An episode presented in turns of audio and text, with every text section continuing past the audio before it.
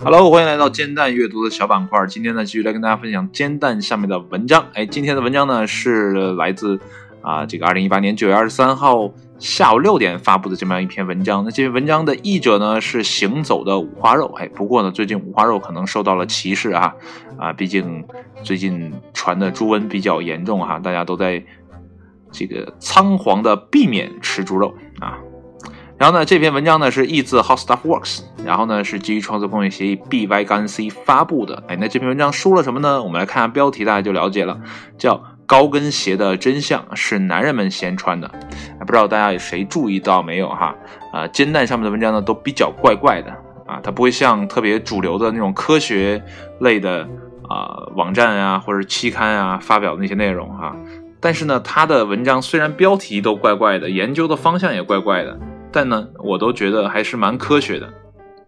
然后呢，这些内容呢，你可能在其他的娱乐板块又看不到，所以我觉得煎蛋是一个介于纯娱乐和纯科学之间的这样的一个过渡地带的产物啊。所以呢，如果你不想太科学，也不想太娱乐呢，我觉得煎蛋网上面的文章呢是一个不错的选择啊，也推荐大家呢自己去看一下。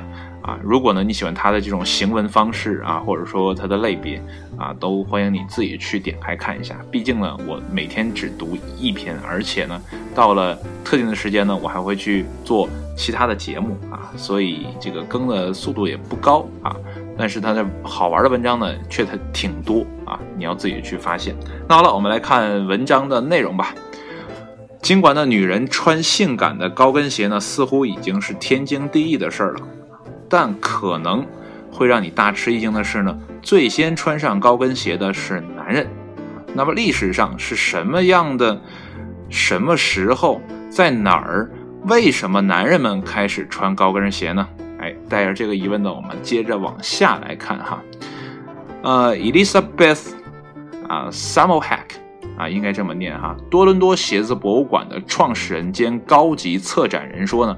这个谜题呢还有待解决，那么准确的起源呢还有待发现。但已经清楚的是呢，高跟鞋并非欧洲的发明。那么带跟儿的鞋子呢，只在17世纪的西欧出现过。那么但是呢，早在17世纪前的几个世纪，高跟鞋呢在西亚已经很普遍了。那么西亚早期高跟鞋的证据表明呢，早在10世纪的波斯，哎，这与骑马有密切的关系。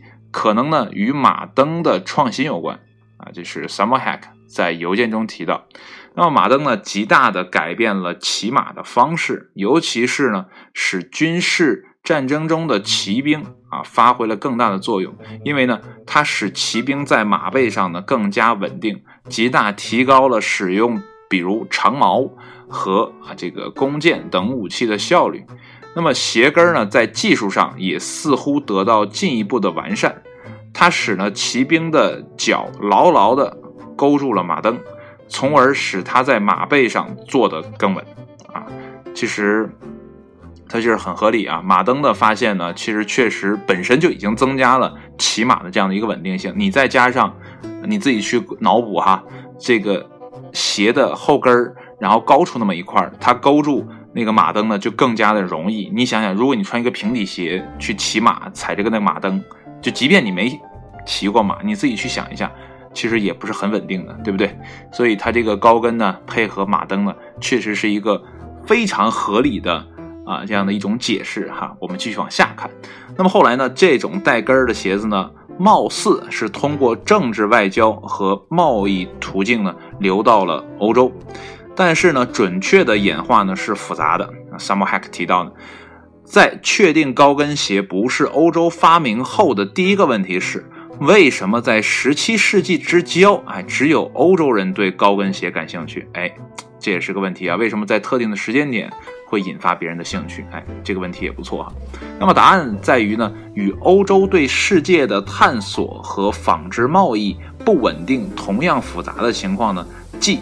波斯在阿巴斯一世带领下的崛起与波斯及欧洲对土耳其帝国崛起的关注，那 Summer Hack 说道，尤其是呢阿巴斯一世穿着高跟鞋的骑兵的军事力量，这使得高跟鞋先是吸引了欧洲的男人们，啊，继而呢才是女人。那这个阿巴斯一世呢，这个中间有一个解释啊，是一五八八年到一六二六年啊，这个时代是属于他的时代，哎，不过还挺短命的啊。那么随着高跟鞋呢进入了上流社会男士的时尚圈，那么在女士的时尚圈呢也形成了在某些方面采用男士啊这个身着的趋势啊穿着的趋势。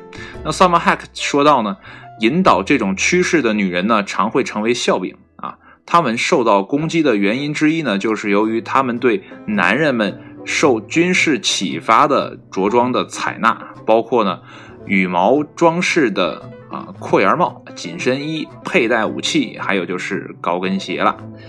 啊，其实这个时代就是这样啊，每个时代都一样啊。如果呢你是呃那个反叛的人啊，有的时候就会招来嘲笑；那有的时候呢，有的时候呢就会招来冷冷落啊。这都是嗯开时代先河的人呢，有的时候必须承担的一些后果吧。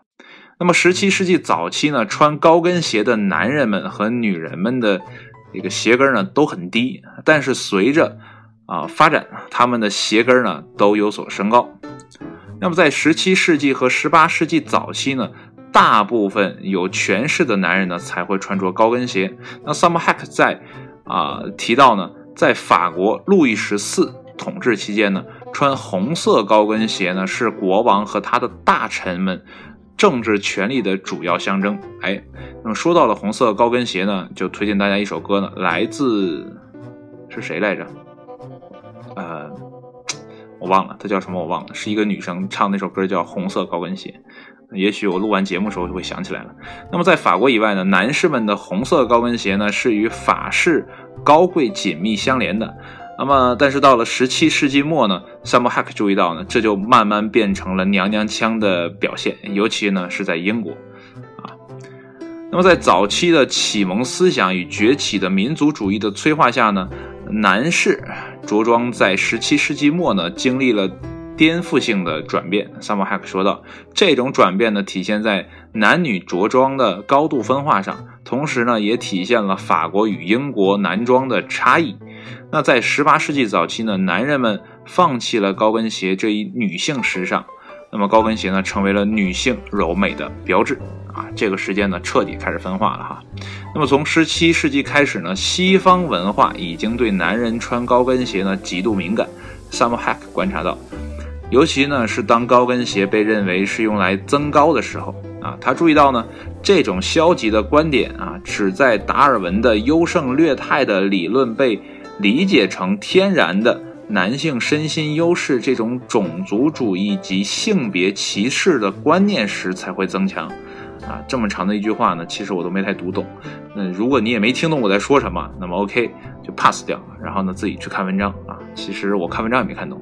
那么男士高跟鞋呢，在二十世纪中期呢有短暂的复出，哎，高跟鞋呢在二十世纪六十年代逐渐成为男士时尚。Summer Hack 解释道。并在二十世纪七十年代呢达到了空前的高峰。哎，我感觉呢这是对女性运动萌芽的直接回应。啊，高跟鞋呢是男人的时尚，而不是从女人那里借鉴来的。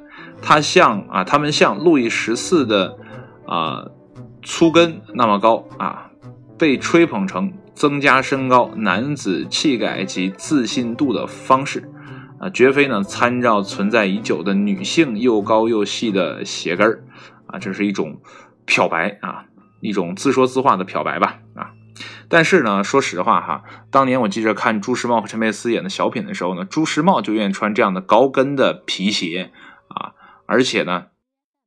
我我我好像记得看啊达拉斯买家俱乐部的时候，那里边的啊主人公们啊，就是那边出现的男性的形象呢，多半那种嬉皮士呢，会穿着阔腿裤，然后呢去配一双啊皮鞋，皮鞋的跟儿呢都会是相对的来说高一点的啊这样的，所以我觉得当年看哈，觉得还蛮 fashion 的。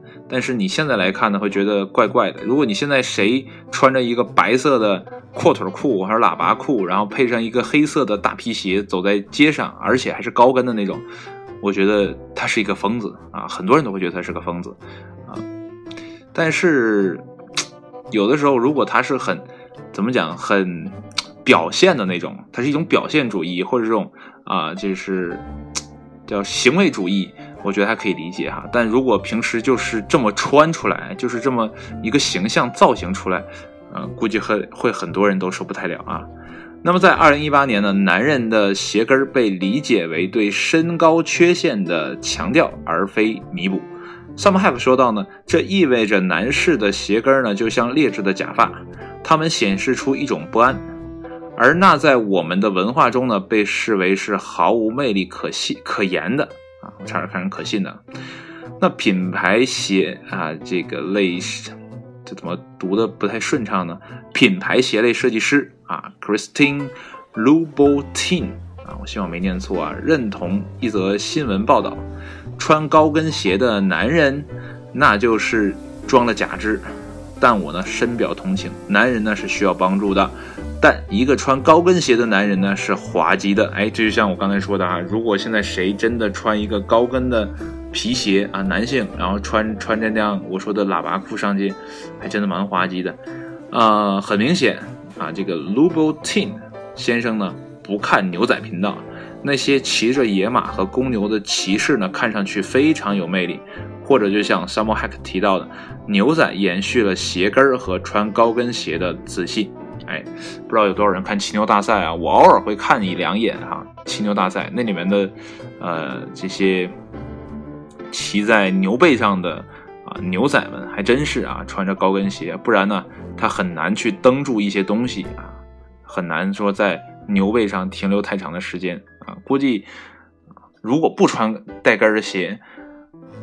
估计不会有太多的人在牛背上停超过十秒。当然了，这也取决于牛的疯狂程度了，对吧？那好了，今天的文章呢就到这里。明天是中秋节，提前祝大家中秋快乐。OK，节目到这里，谢谢你的收听，我们下期节目再见，拜拜。